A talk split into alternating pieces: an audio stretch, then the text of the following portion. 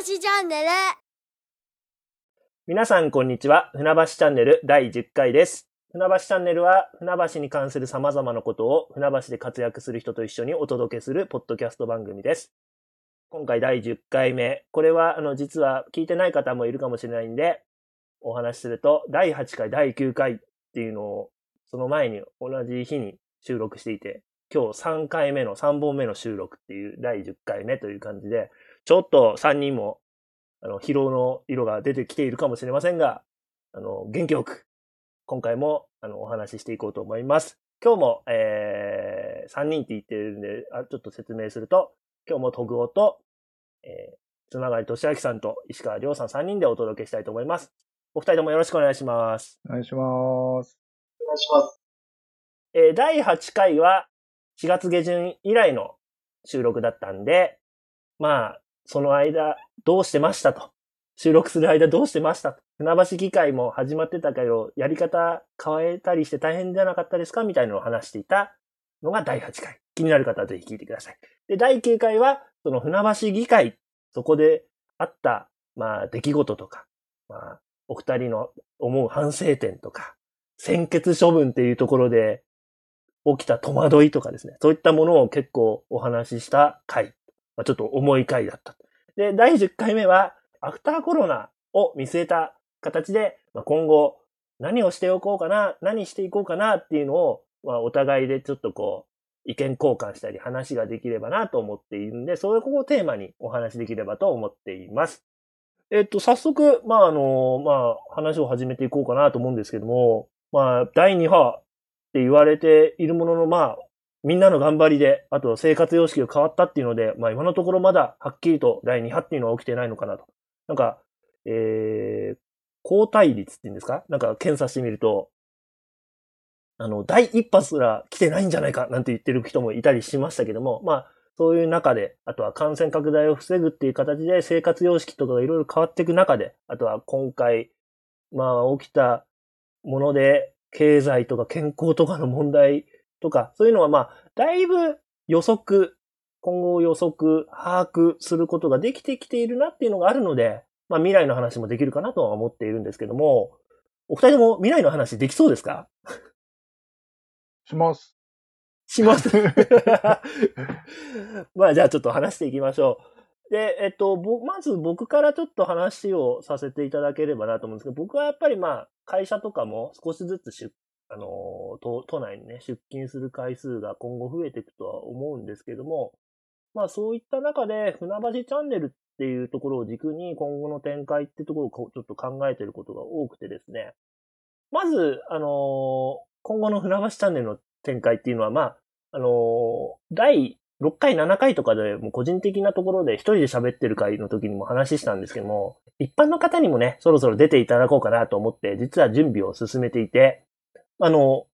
まあ、お一人決まって、決まりましたので、まあ、そこの、から、あの、民間って言ったらいいんですかね。民間の方、議員さんだけではなくて、民間の方にも、いっぱい船橋で活躍されてる方たくさんいらっしゃると思うので、いろんなお話をしていける、していきたいなと思っています。あとはまあ、外出自粛がね、あのー、随分変わってきましたんで、まあ、マスクをしながらっていうのはもちろんなんですけども、リアルタイムにね、顔、顔を合わせて収録するっていうところも、ちょっとチャレンジしていければな、っていうようには思っています。あとは、これは二人にもぜひ協力を仰ぎたいんですけども、他の議員さんにもね、お声掛けして、やっぱお二人がこう、フォローできてない専門分野のことを、あの、ご存知の方、議員さんいっぱいいると思いますし、あとは、えー、執行部って言うんですか？船橋市役所の中の方とかも、まあお話ししづらいこととかもあるかもしれないんですけども、なんか、いろいろな、あのーこう、立場の方、たくさんいらっしゃると思うんで、なんかぜひそういった方ともお話とかしていければなっていうには思っています。まあ、僕としてはそんな感じなんですけど、なんかいいアイデアありませんか？あの、あれじゃないですか。石川さん、あの、議員さんだったら、あの、動物愛護の専門家。ほう、そんな方もいらっしゃるんですね。他にはどんな専門家がいらっしゃるんですかね？そうですね。会派超えて、ぜひぜひそういうところを、あの、なんかね、こんな魅力がある人がいるっていうところを、うんあ。の、知る機会にもなるんで、ぜひ教えていただければと思うんですけど、動物愛護はいはいはいはい。ね、その、都市計画系のとかもあるし、まあ、介護もありますしね。ああの、どどちらかというと医療分野とかかな？とか、うん。あの、ちょっとね、パッと今、ここでね、名前を言うのもちょっとあれなんそうですね。うん。まあ、でも、本当いっぱいいますし、あとさっき言ったね、民間の人なんかも、うん、ね、船橋政治チャンネルになっちゃうから。で、このまま行くと、そんな、なんかね、そこまで堅苦しくなるのもちょっとなっていう。朝まで生テレビみたいになるつもりはないんで。はい。かなって思う。うんうんうん。なんか、あと地域っていうところで言うと、石川さんは柴山地区がメインに一応なるんですかね？生まれも育ちも柴山ですけれども、なんかすいません、うん、なんかあんまりこう自分がこう、こういう地域みたいな意識は他の議員よりもすみません、薄いのかもわかんないですけど。ああ、なるほど。ええなんかやっぱそういう地域っていうところで、やっぱ、船橋って言っても広いんで、あの、なんか知らない、お互い住んでる人で、例えば南に住んでる人は北のこと知らないとかもあると思うんで、なんかそういう地域の代表みたいなところとしての、なんか今北で起きてる船橋はこういう状況なんだよとか、なんかそういうのも議員さんからだったら伺えるのかななんて思っていたんですけど、そこら辺どうですか？つまがりくん。うん、それはあると思いますね。全然ある。やっぱり地域ごとに全然違う、状況違うね。小室だったら例えば、こういう状況とか、ね、あの、やっぱりその臨海部だったらこうとか、西船だったらこうっていうのは十分ある、あると思いますね。あれ船橋って何でしたっけ？南北問題でしたっけ？よくなんか、あ東西問題でしたっけ？東西、南北。うん、まあまあそういう感じですよね。うん。やっぱり人口が減っていってる地域と増えてると地域っていうのがあるので。うんうんうんうん。なるほど、なるほど。なんか、じゃあ、こういうところで少しご相談させていただきながら、ちょっとこう、ちゃ船橋チャンネルの魅力を高めていきたいなと、トグは思っております。頑張ります。じゃあ次は、まあ、特語の話はいいとして、えー、じゃあどうしましょうかね。じゃ、つながりくんはどんなこと考えてますか？はい。えー、っとですね。あのー、まあ、アフターコロナを、まあ、ポジティブに見ていくっていう点、観点からなんですけどね。やっぱりその、まあ、どうしてもこう、今まで、まあ僕らも、まあ、年齢的にってのはあるんでしょうけど、やっぱりこう、がむしゃらにこう、なんていうかな、あの、仕事とかいろいろ取り組んできたとかっていうのあると思うんですけど、やっぱりちょっとこう、丁寧に生きていくとか、時間とか物を消費するっていうことから、やっぱりちょっとこう、一日一日丁寧に生きていくっていう、まあすごいざっくりしてるんだけど、まあ、台所に向かったり、あの、まあ子供たちと時間を過ごしたり、まあ好きな本や映画を見たりとか、うん、あの、うん、外に向かっていくだけではない、うん、そういう、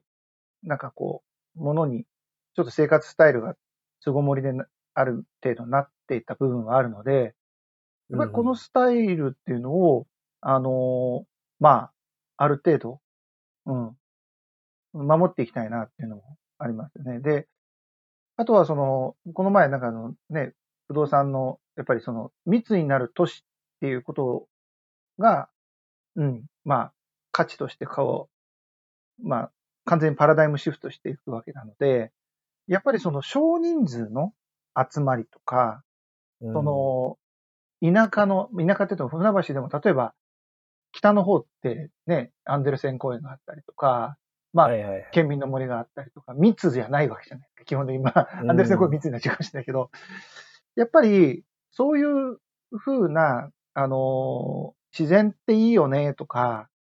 その、うん、人がわしゃっとしないことに、への価値っていうものを、もっとみんなで目に、ね、その、目を向けていけるっていう風になるんじゃないかなって、例えば自転車でね、みんなでサイクリングしてみようとか、あの、うん、まあ、まあね、りょうくんも、あの、自転車つけてみたいな話もね、出てましたけど。うん。掘りますね、そこ。そうそうそうそう。乗っかる。で、あの、まあ、あと、もう、か、勝手にもうごめんね、一方的に話しちゃうと、あとはやっぱりその、今通勤の時時差出勤もあまり、要は6月になったから急にじゃあみんな戻ったかっていうと、そうでもないって話も聞いてるので、おやっぱり時差出勤は時差出勤であるってことは、その一斉に例えば8時半に会社に来て、で、で、まあ一応、例えば6時に定時とかっていうんじゃなくて、まあ人と違う、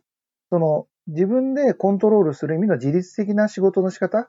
ていう方向に、まあ、パラダイムシフトを、まあ、していける。うんまあ、自分自身も、やっぱりそういうような、あの、働き方に変えていってるので、あの、まあ、これによって、要するに夕方、例えば早く、まあ、要するに、あの、30分、30分の、例えばね、あの、通勤時間、うん、まあ、例えば市役所に行くんだったら、まあ、3、40分かかるんだけど、それを1時間を丸々、要するに仕事に入れる時間が早くなるわけ。うんうん。で、で、移動時間がないから、結局、ちょっと1時間早く仕事を切り上げられるわけですよね。集中してやる。うん。で、じゃあその部分を子供たちと夕方一緒に過ごそうとか、あの、ピアノのお迎えに、えー使おうとか、うんあの、まあ、自分の趣味の時間に使ってもいいし、まあさっき映画見るとかね、言ってましたよね。そうそうそうそうそう。うん。なんか、そういう風な方向に、えもうだから一人一人みんな違いますってと。もともと違うんだから、一律にバッというのから変えていく、変わっていく、変えていく。で、そもそも働き方改革でそういうことも言われてたんで、うん。うん。そこがやっぱりアフターコロナのチャンスかな。うーん、なるほどね。でちなみになんか映画とか、この期間だからで見たのありますか？本とか。いや、なんかあんまり、あ あの、なんかすごい高尚なもん、高尚なもんじゃないって言ったら怒られちゃうかもしれないけど、あじゃあ言いやすくするとすると、あその話振ったのは僕思い出したからで、ええ僕はあの、久しぶりに横山光輝さんの漫画の三国志を読みましうんうんうんうんあありがとうございた。ます。確かに時間ができたからっていうのはあるかなと、ふと目に入ってうん読みました。僕はね、子子供たちと過ごす時間が多かったんで、あの、アニメをね、で、こう、うちのなんか、あの、アマゾンプライムで、こう、あの、無料、無料というか、まあ見放題のものがあったので、でね、だから、あの、今流行りの、あまあ、ちょついにこの間までね、めちゃくちゃ流行った鬼滅の刃と、あと、おあの、キングダム。あの、これヤングジャンプで連載中。このあたりをね、かなり、あの、見てました。見てます。ーなんかそういうおすすめ映画会みたいなのもしたいですね。なんか 重い話ばっかりしてたから、今はそんなこと思いつきましたね。あの、そうそう、横山光輝ね、さまあ、三国志好きだって言って、あの、実は、りょうくんも名前の由来の通りで、三国志好きなんで、そういえばそうでしたね。そう。で、二人とも多分、その中華、そうああいうちょっと古代、古代というかね、ちょっと昔の中華の雰囲気が好きだったら、僕はキングダムは、あの、真の始皇帝の時代の話なんで、めっちゃおすすめしっていう話を振られた石川さん感想と一緒に、はい。石川さんの今後を考えてるいやー、ほんとなんかゆとりのある豊かな生活を送られてるなという、イメージを、あの、受けました。まあ、僕の本当、名前、先ほど横山光輝三国志に出ましたけど、私の石川遼の遼は、諸葛亮の遼から、のお父さんが取ったので、本当にそうなんですね。本当にそうです。はい。まあでも、全然タイプ的にはあんな大軍師みたいなんじゃない、なんかバカな感じのあれに育っちゃいましたけど、むしろ。サエバリいやいやいやいや。不良なんか変な、いやいやあの、うん。だけど、あの僕自体も、僕自身もこう、そうですね、本、本を読む時間とか、増えましたね、このコロナの中で。いや、今まで、あの、駅頭ばっかやってたから、朝もうだって5時半ぐらいに行ってとかで、4時半ぐらいに起きるために、11時とかにはもう寝てっていう生活だったので、夜とかほとんどゆとりなかったんですよ。うん。うん、それをこう、こうか不幸か、こう、ある自粛するモードになって、なんか夜ってこんなに長かったのかとか、なんか他にやろうと思えばいろんなことがなんか人生深められるし、なんかいろんなもの見れたり読んだりできるし、っていうのをすごいこう実感しましたね。うん。うん、だから、僕の場合は、いつはまた再開すればいいんだとか、そういうことばっか悩んでたんで、だからちょっと先ほどのあの、つまさんのご発言っていうのは、ああ、いいなっていうね。いや、楽な方とか、そういうのじゃないんですよ。本当になんかこう、自分でいかがですそういうところが、多分、議員っていう仕事だけじゃなくて、こう、人として生きるっていう意味でも、どんな職業をしてようが、そういうところが人としての魅力とかになっていったり、そういうところが、働くっていうことのスキルとかになっていったりするからっていうのは、えー、率直にあの感じました。何のあの嫌味でも、何のあの、ごますいでも。うん。なんか、東日本大震災の時もだし、今回のコロナウイルスのことでも、なんかやっぱ振り返るタイミングになりますよね。なんかこう日常になっているものって実はこう世の中とかの仕組みとかに、なんだろう、人間がむしろお金とかも含め、そういうものにコントロールされちゃってたっていうところを、はっと気づくタイミングになって、なんかいろいろ気づくって。でもまた数年後になると戻っちゃったりとかももちろんするんですけども、なんか、まあ、福岡、不幸じゃないのかわからないんですが、まあ、この10年で2回大きなそういう出来事があったなら、定着させていくチャンスでもあるのかもしれないですね、我々としても。偉そうなこと言っちゃいましたけど、今。うん。そうなんですかね。僕は生活習慣っていうところで言えば、会社の通う方とか働き方もちろん変わったんですけど、そこまで変わらなかったんで、なんかもう少しむしろもしかしたら変えられる余地があるのかななんて今お話聞いてて思いました。本を読むか。本はよ、漫画しか読まなかったっていうのが発覚したんで反省します。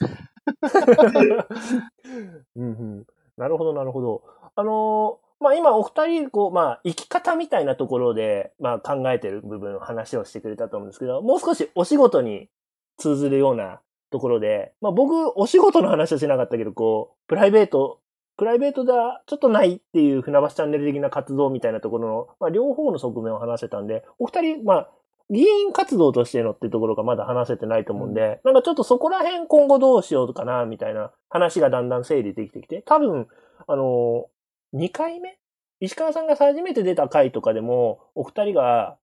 言ってたのが、今後液投できるかわからないとか、そんな、なんか悩みを持ってたと思うんですね。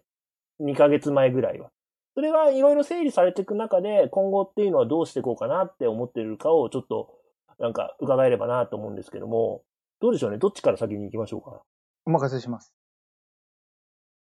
じゃあ、石川さん、液糖は。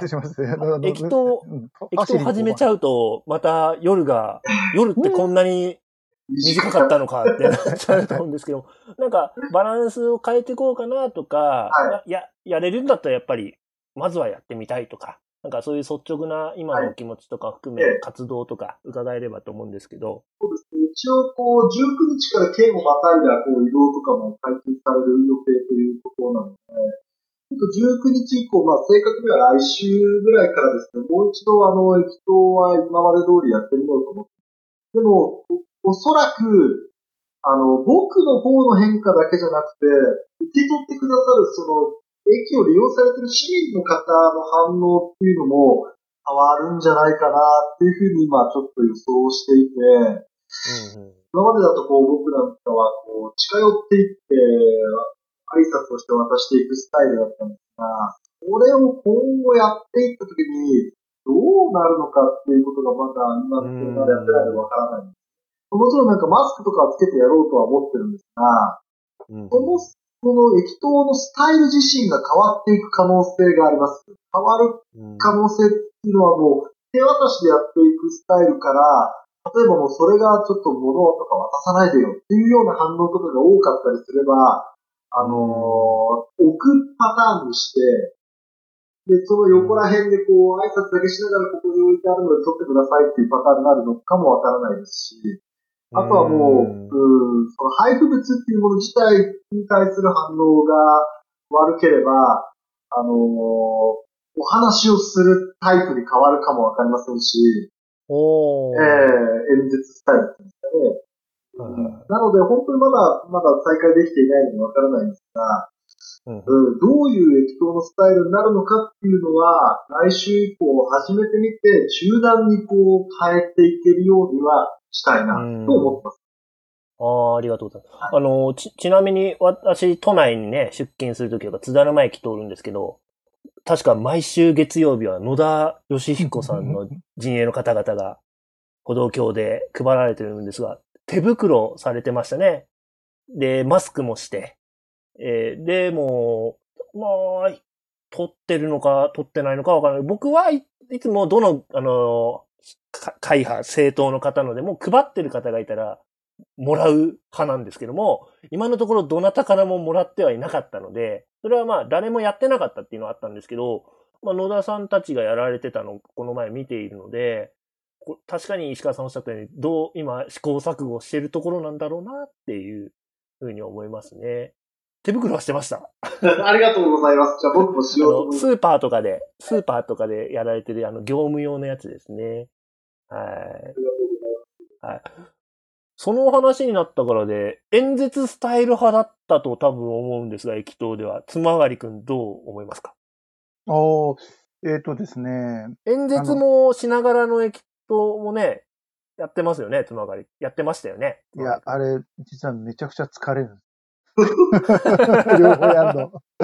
だから、あのーその時々で変えてますけど、最近はチラシの配りだけだったので、えーっとですね、一応、明日、ん？朝、んあれ今日水曜日ですか。明日、明日からちょっとやってみようかなと思ってるんで。ちょっと聞かれる方に分かるように、うん今日は収録はあ6月17日、そうですね。18はい日から、ちょっとやってみようと思ってるんで、あの、まあ、様子、まあ、りょうくんが言ったように様子見ながらですよね。どういう形がいいのか。で、ただ、その、一方で、おそらく、あの、他の議員さんも感じてると思うんですけど、そのか、まあ、感じてる議員さんがいると思うんですが、SNS がこんなに、ある意味、こう、対話とか、その、市民の皆さんの要望を聞くとか、こちら側の意思を伝えるとかっていうコミュニケーションツール。まあ、まあ、要は駅頭もコミュニケーションツツールの一つじゃないですか。チラシを渡して自分が喋ってでも、あの、やっぱりそこでね、あの、市のことを知ってほしい。あるいはその、なんかあれば、その、え相談してくださいっていうことでもあるので、うん。あのー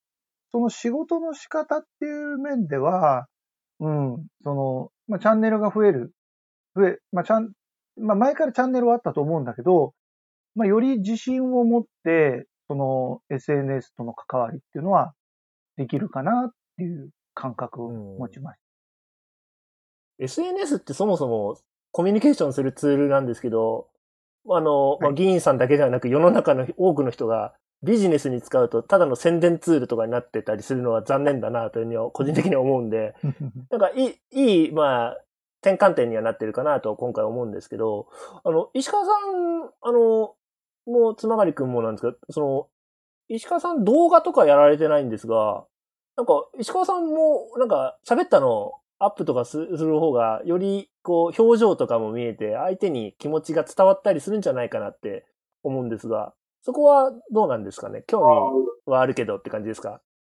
動画、そうなんですよね。この動画にする意味と、この文章、まあ、ブログ、長く書く、制作的なものは私はこうブログを使ってるんですけれども、その動画にするにしても、そのブログのことをこう、ただ話すだけになっちゃうのかなと思うと、あのー文章の方の方が失言もなく、私はこう失言とかしそうなので、あのーうん、ちゃんと、なんていうんですかね、間違いも直す丁寧にかけて、進行もできてっていうことができるので、文章で伝えるだけでもいいのかなっていうふうにはちょっと考えてることはあるんですけど、逆にでも今、戸郷さんがおっしゃってくださったような、その、表情の違いが分かるとか、どうやって喋ってるのかが分かるっていうようなところのメリットはあるのかなとは思うんですが、逆になんかそう、その、あの、それこそ、コミュニケーションツールじゃなくて、その動画がなんか自分の宣伝宣伝みたいに仮にですよ、なってしまってるとか、受け止められるため、受け止められようとするためだけのツールになってしまうのであれば、うん。あのーその、本来の SNS のコミュニケーションの役割、なかなか、まあ僕の場合なんか、ウーバーリアクションみたいなところとか、そういうところをなんかこう一見売りにしているように思われるのも、ちょっとなんていうんですかね、遠いじゃないというか、ところがあるので、まあ、あえて動画をやってなかったっていうところはある。なるほど。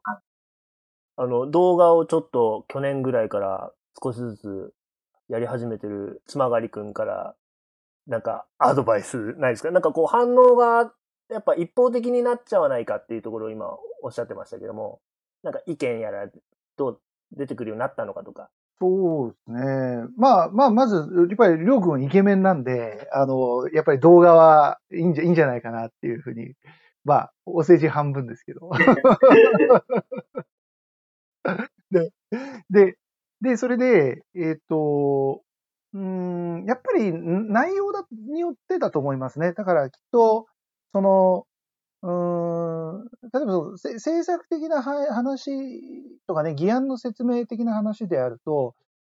まあ、その動画が馴染まないものもあるでしょうし、でもその、例えばその視察の様子とかうん。であれば、やっぱり動画が馴染むものもあるでしょうし、あの、な、なんでもかんでもにはしなく、する必要もないし、なんか自分が、あ、この、こういう動画、あシェアしたら、なんかし市民の人も知りたい情報あるかな、みたいなものがあれば、例えばその、僕撮影失敗して結局、時間がないというか、慣れてなくて編集もできなくて、おじゃんになっちゃったんですけど、あの、例えばほら、あの、南部清掃工場ってみんな見学に行ったじゃないですか。うん。あれなんかも、本当はちょっと動画にできたなとか、あと、あの、それはちょっとセンシティブな内容もあるから、でも僕はいいと思うんだけど、例えばほら、あの、あそこの軽症者ホテルあの、用のホテルとかあるじゃないですか。はいああいうのなんかも、もしかしたら動画にできたかもな、なんていうのが。う。うんん。見たかったですね。もしあるのなら。うんうんうん。って、ちょっと思いました。できてないけど。でも、あの、つまがりくんは編集とかもしてアップしてるんですよね？あのー、iPad 超いいんですよ。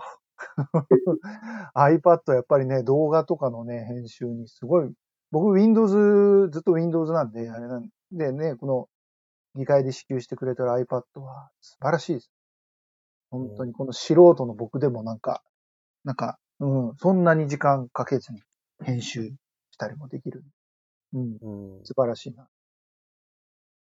なん iPad。かそれぞれの視点でそういう動画が上がってればね、市民の皆さんもなんか、いろいろ議員さんに思っている勘違いが解消されてくんじゃないかなって聞いてて思いましたね。うん。うん。ね、本当なんかそういうところは期待してます。えっと、駅頭はじゃあ次回の時にこういう風にやったらよいっぱいたくさんの人が撮ってくれるようになりましたとかそういうのがあったら、ぜひお聞かせください。企業秘密かもしれないけそう、そうじど。ゃね、そこら辺はやっぱねの。様子なんかはね、なんか、シェアできると面白いかもね。うーん。じゃあ、まあちょっと活動の話みたいになっちゃったんであるんですけど、なんか直近の、まあこれ僕今日17日に収録をしていると先ほど言いましたけど、まあこれから1、2週間かけて、まあこの8回目、9回目、10回目を公開するという予定の中でなんですが、なんか直近で石あの石川さんつながりくんがこう、なんか計画してるこう、なんか、おななんていうんですかね、イベントみたいのがあれば、なんか、ここは宣伝、宣伝タイムっていうことで、ああのあはいはい。